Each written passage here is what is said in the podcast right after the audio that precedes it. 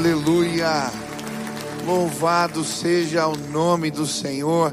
Quantos estão felizes de estarem aqui na casa de Deus, celebrando? Aleluia. Vamos fazer nossa declaração de fé. Estenda suas mãos para o céu, em sinal de rendição total a Jesus. Repita assim comigo: Senhor Jesus, eu marquei um encontro contigo esta manhã.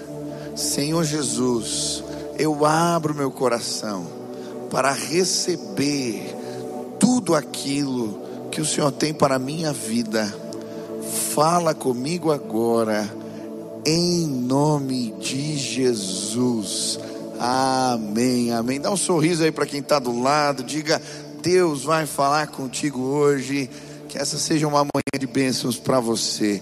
Podem se assentar, queridos.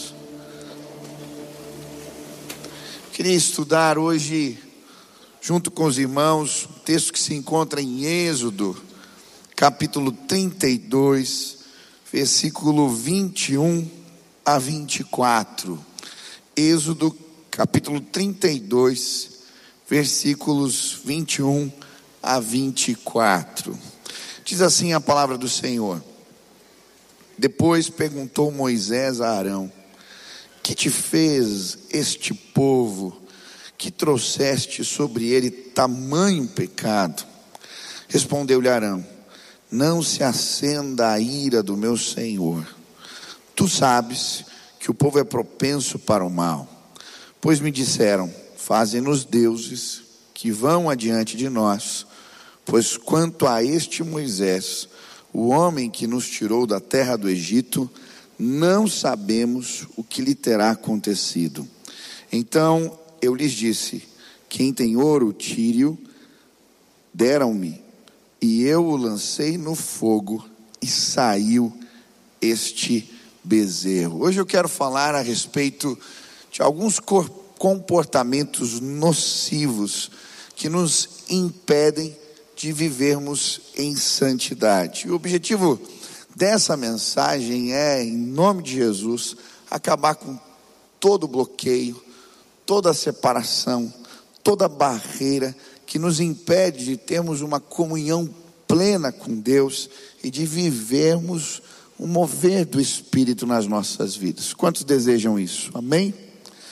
E o que me chamou a atenção quando eu estava lendo esse texto, a Bíblia está narrando aqui, quando Moisés desce da montanha, depois de ter um encontro com Deus, e ele encontra o povo, um verdadeiro carnaval lá embaixo, cultuando os bezerros de ouro.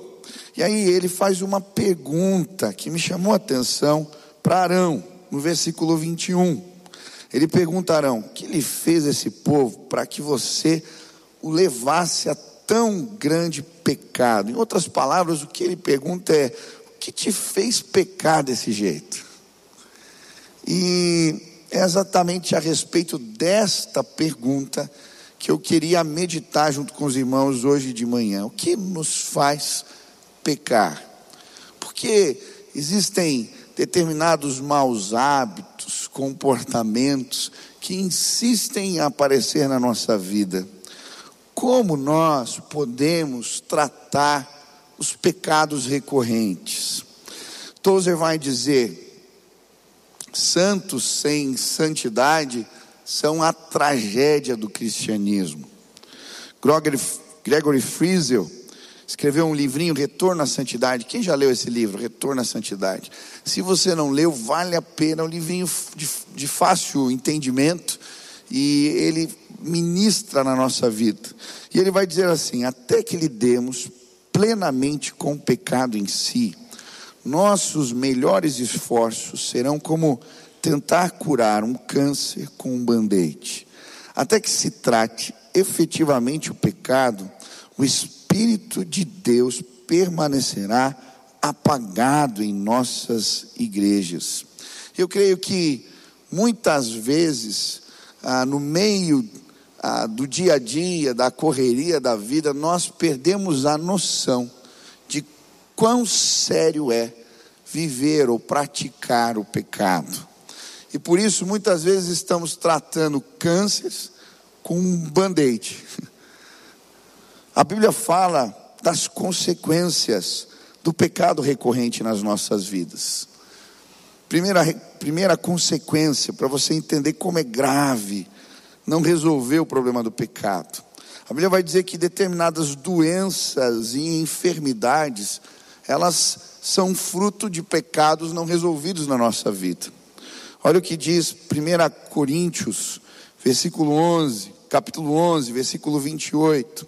Examine-se o homem a si mesmo, e então coma do pão e beba do cálice, pois quem come e bebe sem discernir o corpo do Senhor, come e bebe para a sua própria condenação.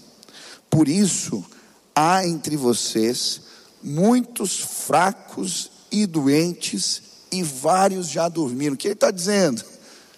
Por causa de pecados não tratados, tem gente doente no meio da igreja. Eu lembro de uma situação que eu atendi, que Deus mostrou claramente. Eu atendi a, aquela pessoa e quando nós ela confessou o pecado, nós oramos pela enfermidade que ela tinha, ela foi curada, liberta. Existem doenças que são frutos de pecados não confessados. Outra consequência grave, a comunicação com Deus fica interrompida. Olha o que diz Salmo 66, versículo 18: Se eu acalentasse o pecado no coração, o Senhor não me ouviria. Isaías 59, versículo 1 e 2. Vejam, o braço do Senhor não está curto, para que não possa salvar, e o seu ouvido tão surdo, para que não possa ouvir, mas as suas maldades separam vocês do seu Deus. Os seus pecados escondem de vocês o rosto dele, e por isso ele não os ouvirá. Quem já orou aqui parece que a oração não passa do teto. A impressão de que as respostas não chegam. Pode ser que um dos motivos sejam pecados não tratados. A Bíblia fala da bênção financeira interrompida. E se você ler os profetas menores, Malaquias, Oséias, vários, Joel, eles vão falar: vocês plantam e colhem pouco. Vocês arrecadam e parece que guardam em sacos furados, porque de alguma maneira os pecados não tratados interromperam a bênção. Não estou falando que toda a pobreza ou toda miséria, mas eu estou dizendo que às vezes bênçãos foram interrompidas. A Bíblia diz também que por causa do pecado recorrente, nós perdemos a autoridade espiritual. Tiago, capítulo 5, versículo 16, ele fala: a oração do justo pode muito em seus efeitos.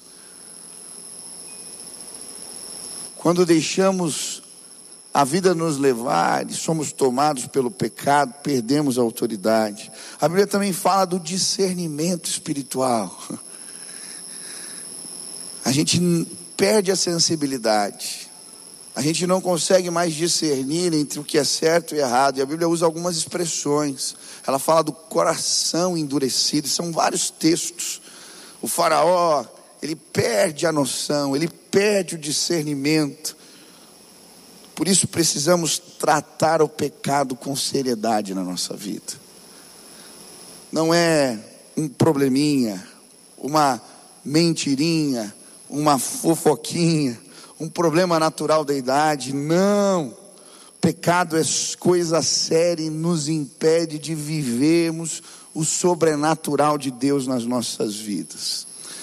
Há algum tempo atrás eu estava vendo a pregação do pastor Gerald Heming e ele falava que o importante na luta contra o pecado é entendermos que precisamos substituir comportamentos.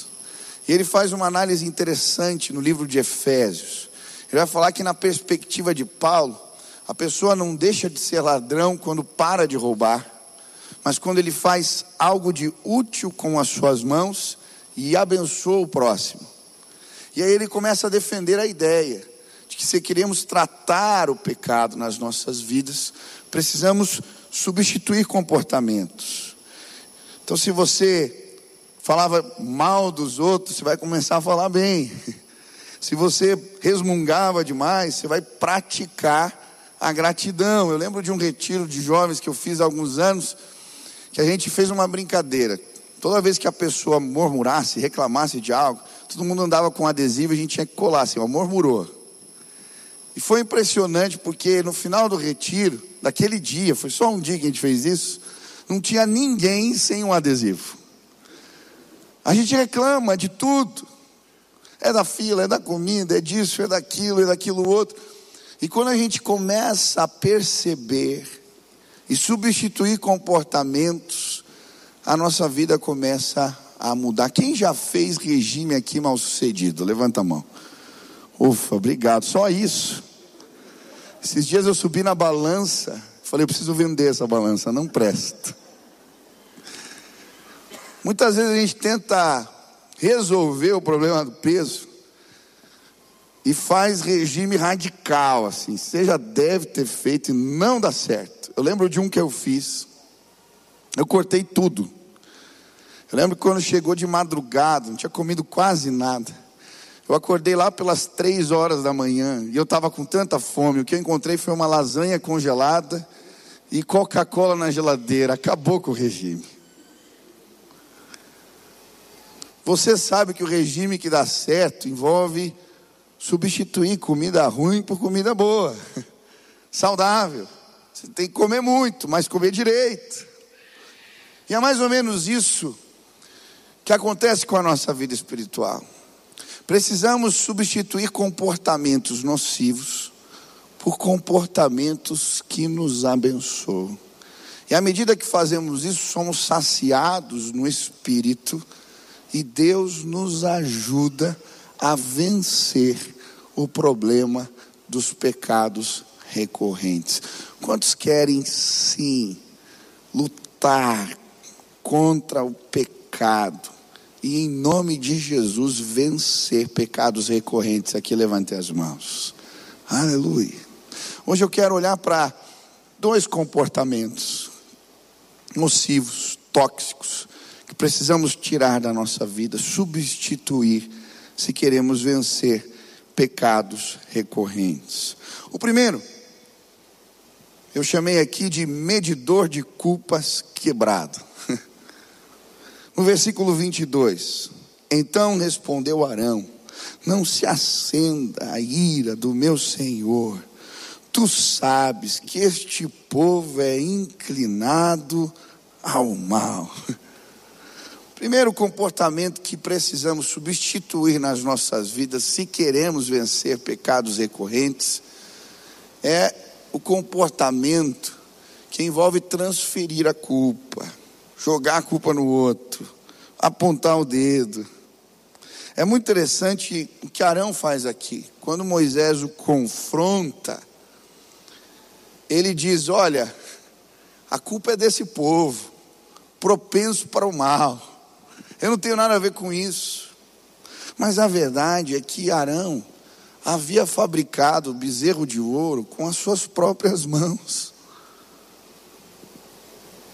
Ele mesmo estava diretamente comprometido com o pecado agora que tomava forma no meio do povo. O medidor de culpas de Arão estava quebrado. Eu creio que, de alguma maneira, na maioria de nós, o medidor de culpas está quebrado. Eu lembro que alguns anos atrás eu comprei um carro, contei isso ontem. Comprei um carro num leilão e o preço estava bom e eu falei, vou arriscar. Comprei o carro. E chegou o carro, eu chamei um mecânico, amigo meu, para dar uma olhada no carro e ele investigou tudo, olhou minuciosamente. E depois de investigar o carro, ele disse: Parabéns, pastor, você fez um belo negócio. O carro está inteiro, 100%. Eu falei: Oh, beleza. Aí saí para andar com o carro. E eu lembro, um dia eu estava subindo uma ladeira, no meio de uma avenida, era assim, íngreme.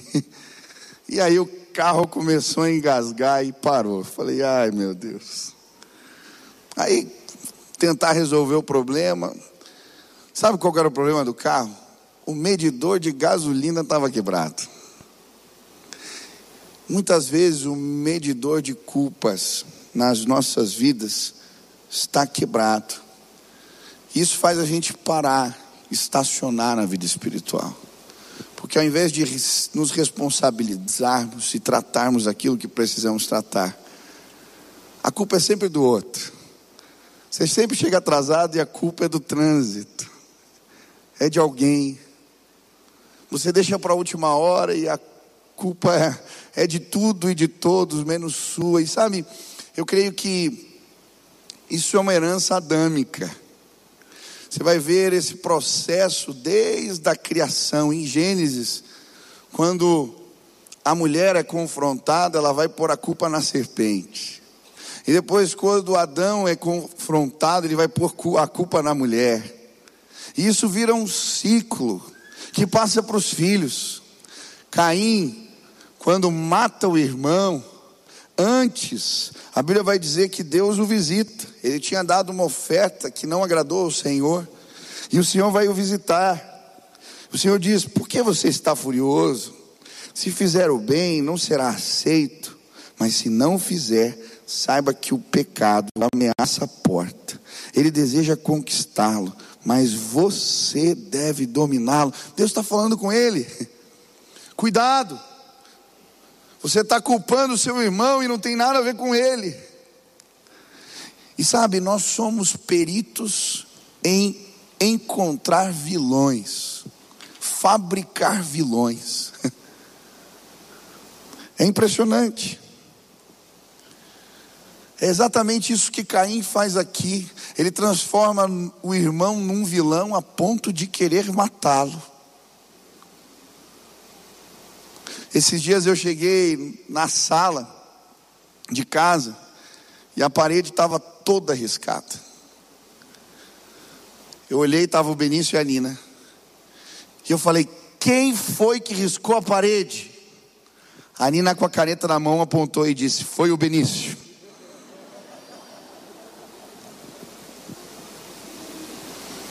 Nós fazemos assim, criamos os nossos vilões. É o governo, é o pastor, é a mulher, são os filhos. E a gente não se responsabiliza por nada. É como Arão, com a mão suja. Tinha acabado de fazer o bezerro. E está falando: a culpa é do povo. Meu irmão, quando o medidor de culpa está quebrado na nossa vida, ele revela a nossa imaturidade. Hoje, em nome de Jesus, bate no peito e diz: a responsabilidade é minha, a culpa é minha. Se o teu casamento não vai bem, a culpa é sua. Se você vive refém dos mesmos pecados há anos, não é culpa do teu passado, dos traumas que você viveu, a culpa é sua. Bate no peito e resolve.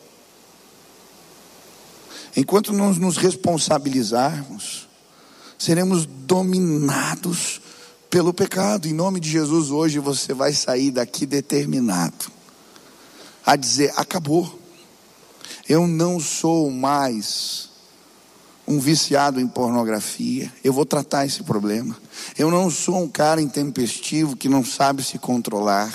Eu não sou um cara que está sempre endividado. Eu não sou. Eu vou tratar. Eu não é culpa dos outros, não é culpa da situação, é meu problema. E quando a gente toma atitude, eu lembro de um jovem que eu atendi e ele sempre estava metido em confusão. Um dia eu falei, cara, o que está acontecendo? E aí ele começou a contar as suas dores, os seus traumas. Eu falei, ótimo. Você vai em tal lugar, você vai fazer isso, você vai fazer assim, a gente vai tratar esse problema. Queridos, em um ano aquele jovem foi completamente liberto porque ele enfrentou. Para de se esconder, bate no peito. Mas, pastor, qual o comportamento que eu substituo então? O medidor está quebrado, como é que eu conserto? A Bíblia vai dizer que esse comportamento precisa ser substituído pela confissão. E são vários os textos na Bíblia que nos ensinam a respeito da confissão. A confissão deve ser praticada em três níveis. Primeiro, confessamos a Deus. 1 João, capítulo 1, versículo 8 a 10. Se declararmos que não temos pecado algum, enganamos a nós mesmos, e a verdade não está em nós.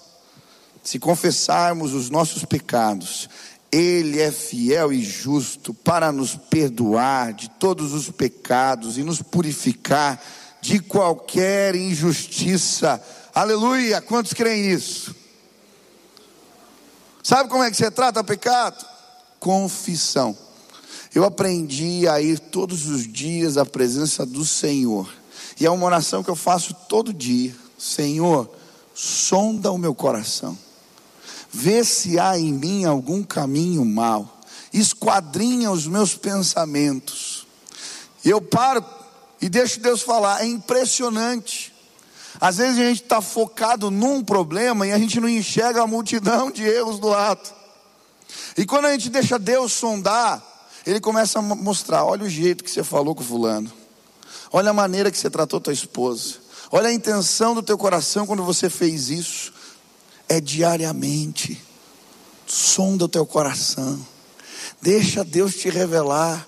A confissão a Deus, ela precisa ser uma prática diária de devoção na presença do Senhor.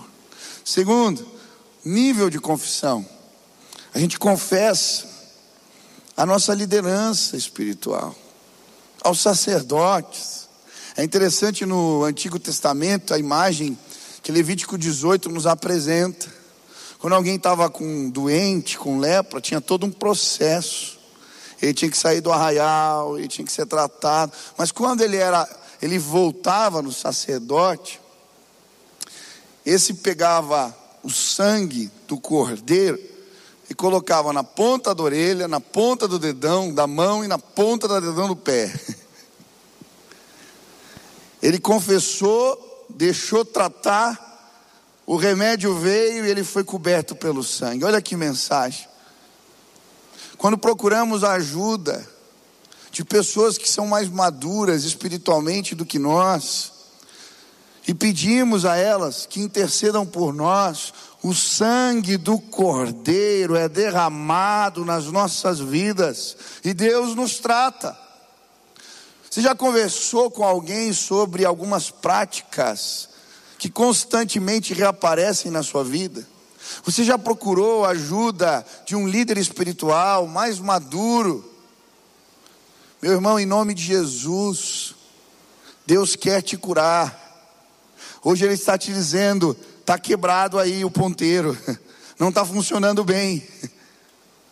Em nome de Jesus, trata. Terceiro nível de confissão, a igreja.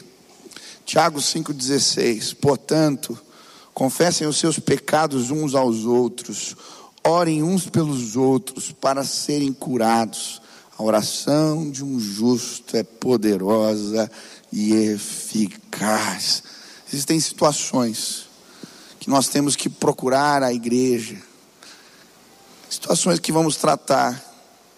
Não é um líder, mas um grupo às vezes. Às vezes o pecado se tornou público. E aí a gente não confessa, mas tem vergonha, e aí para de vir na igreja. A Bíblia diz que a confissão gera cura. Quem quer ser consertado aqui? Bate no peito e diz: A culpa é minha. Senhor, me ajuda a tratar. Amém? Quantos querem consertar o medidor quebrado aí? Aleluia.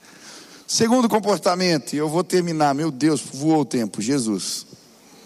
Versículo 24: Então eu lhes disse: Quem tiver enfeites de ouro, traga-os para mim. O povo trouxe-me o ouro e eu joguei no fogo e surgiu esse bezerro. Jesus amado. Olha que desculpa esfarrapada. Segundo comportamento tóxico, os bezerros de ouro escondidos dentro de nós. Moisés está confrontando Arão: o que, que você fez? Eu não fiz nada. Eu só joguei o ouro assim no fogo e apareceu do nada esse bezerrinho aí, olha, surgiu. tomou forma. que coisa do capeta essa, né? Meu Deus. Como assim? Na verdade, os bezerros de ouro já eram realidades na mente e no coração de Arão. E é interessante a gente entender da onde que surgiu esse negócio de bezerro de ouro. Sabia que no Egito existia uma divindade chamado Deus Apis. Quando um, um bezerro nascia com determinadas características, era um bezerro negro, com não sei quantos dias, tinha várias características. Ele era considerado a encarnação de Apis, o deus da fertilidade. E aí, esse bezerrinho tinha que ser tratado. Durante 40 dias ele era alimentado só por mulheres. E depois acontecia uma festa, uma procissão. Colocavam esse bezerro, bezerro dentro de uma arca dourada e acontecia uma festa. Você pode imaginar como que era a festa do Deus da fertilidade? Isso era tão comum que eles chegavam a mumificar os bezerros, que eram essa encarnação de Apis, quando eles morriam. Até pus uma foto ali, ó, um bezerro mumificado. A imagem do deus Apis no Egito. Sabe o que, que Arão estava projetando ali? Quando ele faz os bezerros de ouro, aquilo toma forma, aquilo que está na sua mente, as saudades das festas do Egito. E sabe, quando queremos tratar o pecado na nossa vida, temos que entender como é que eles aparecem, como é que eles tomam forma. A Bíblia vai dizer em Tiago, capítulo 1, versículo 15: Então a cobiça, tendo engravidado, dá à luz o pecado, e o pecado, após ter sido consumado, gera morte. Começa tudo com uma cobiça, com um desejo. E meu irmão, eu preciso te dizer, infelizmente, provavelmente você e eu estejamos grávidos. De um bezerrinho, nada bonitinho.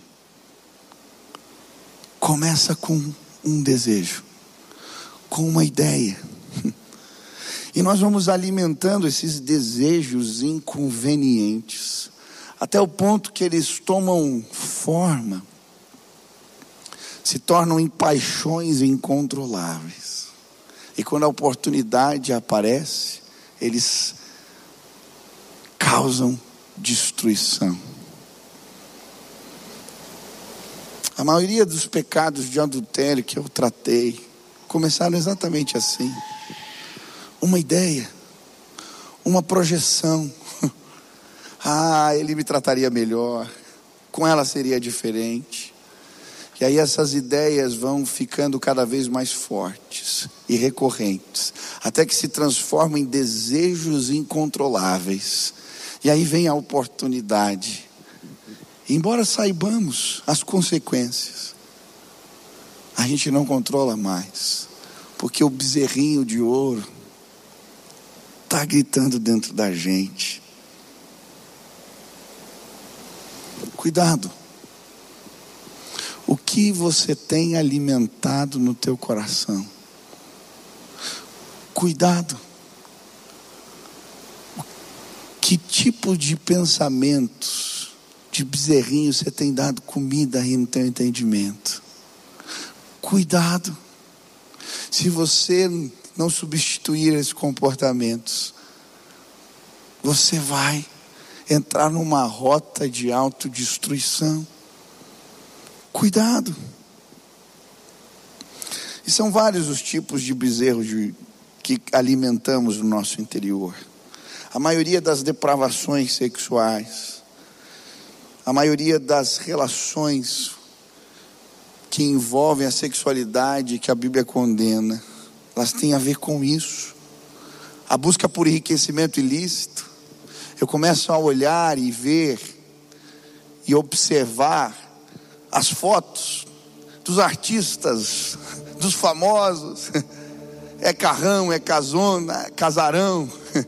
E eu começo a achar eu também mereço, e de repente eu me perco. As mágoas e ressentimentos são bezerros que alimentamos, são ideias que damos corda, e elas vão tomando forma. Quantas pessoas vivem uma dependência emocional, relacionamentos abusivos, porque alimentam ideias que lhes fazem mal. Mas, pastor, como eu me liberto? Como eu faço isso parar? Como eu interrompo esse ciclo? A palavra de Deus nos ensina. 2 Coríntios capítulo 10, versículo 5. Destruímos argumentos e toda pretensão que se levanta contra o conhecimento de Deus e levamos cativo todo pensamento para torná-lo obediente a Cristo. Em nome de Jesus, você vai matar o bezerro de ouro de inanição. Sabe por quê? Quando vier o pensamento, a ideia, você não vai alimentar, você pega e leva cativo a Jesus. Eu lembro de um jovem que estava vencendo a pornografia, ele já era casado, e ele entendeu esse valor da palavra. Sabe o que ele fez? Ele colocou uma foto da família na carteira. Toda vez que ele era tentado nessa área, ele abria, punha a foto, olhava e falava: Eu não vou destruir aquilo que Deus me deu. O inimigo não vai roubar a Senhor. Eu levo cativo essa ideia, esse pensamento. E aí ele começou a tratar na raiz o problema. Ele foi liberto. Em nome de Jesus, tua vida vai mudar. Deus vai matar os bezerros de ouro escondidos dentro de nós. Segunda lição e segunda dica. Você quer vencer, quer matar os bezerros? Quantos desejam isso? Eu quero. Colossenses 3, versículo 1 a 3. Portanto, já que vocês ressuscitaram com Cristo, procurem as coisas que são do alto, onde Cristo está sentado à direita de Deus. Mantenham o pensamento nas coisas do alto e não nas coisas terrenas, pois vocês morreram e agora a sua vida está escondida com Cristo em Deus. Aleluia. O que ele está dizendo? Encha a tua mente com as coisas de Deus. Encha a tua mente com as coisas do alto, e os bezerros não vão ter lugar. Eles vão morrendo devagarinho, eles vão desaparecendo eles morrem, porque não tem espaço para eles. Sabe, alguns pecados recorrentes na minha vida, eu só consegui resolver, tratar, quando eu comecei a orar todo dia, quando eu enchi minha casa de louvores, quando eu estabeleci práticas que me ajudavam a encher a minha mente com as coisas do alto. Meu irmão, eu preciso orar todos os dias. Eu preciso ler a palavra todos os dias. Eu preciso adorar a Deus todos os dias. Eu preciso, porque quando eu paro de encher a minha mente com as coisas do alto, ah, os bezerros começam a gritar. Eles aparecem. Eles aparecem. Eles incomodam. Em nome de Jesus. Quantas vezes eu li essa história e dizia: como que Arão pôde fazer um negócio desse? Ah, é simples. A verdade é que todos nós, todos nós, podemos fabricar bezerros de ouro. Basta não cuidarmos da mente. Hoje, na autoridade do nome de Jesus, eu vim aqui para dizer: você vai vencer o pecado na sua vida. Eles não serão recorrentes mais serão apenas acidentes de percurso. Deus vai te livrar. Deus quer livrar, levantar uma igreja santa, pura, restaurada. Ele tem coisas novas para fazer na minha e na sua vida. Ele tem coisas novas para fazer na sua casa. Ele quer se revelar a mim e a você, em nome de Jesus. Hoje, a gente vai arrumar o medidor de culpas E a gente vai tirar os bezerros que estão escondidos. E Jesus vai nos levar a este lugar que a Bíblia chama de vida plena, vida abundante. Aleluia. Quantos desejam isso aqui? Se Deus falou contigo, você está dizendo, Pai, eu quero, eu quero. Eu quero tirar os comportamentos tóxicos. Quero ter uma vida limpa, bonita, agradável. Quero te honrar, me ajuda. Eu quero praticar isso aí. A confissão. Cuidar dos meus pensamentos, da minha mente. Eu quero. Se Deus falou contigo, fica de pé no teu lugar. Nós vamos orar agora, pedir Deus nos visita. Em nome de Jesus. Em nome de Jesus. Amém. Glória a Deus. Começa assim.